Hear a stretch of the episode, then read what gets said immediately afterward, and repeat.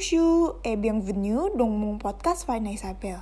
Comme d'habitude, je vais vous lire un poème et la poème d'aujourd'hui est Vieux Jardin par Jules Breton. Bonne écoute!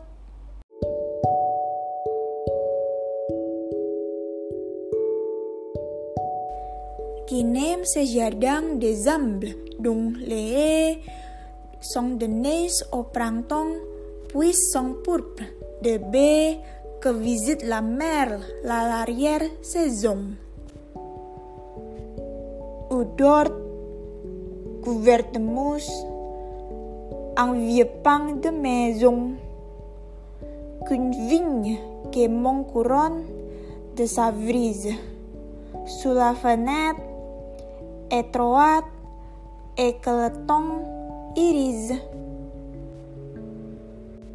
Où des touffes de buis Dash immémorial répondent leur parfum austère et cordial.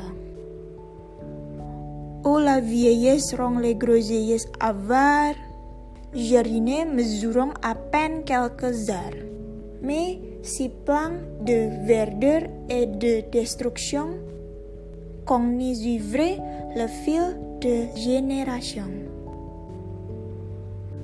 Auprès du tronc caduqué pourri qu'un verre Les cheveux allumés, l'enfant vermeil gazouille.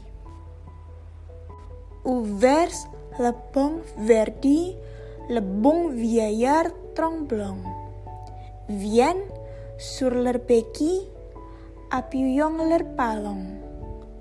Et gardons la gaieté, car leur âme. Voix les beaux lointains que la lumière habite. D'un regard déjà lourd de l'éternel sommeil. Tout doucement sourire à dernier soleil. C'est tout pour aujourd'hui. Merci d'avoir écouté cet épisode. Bientôt.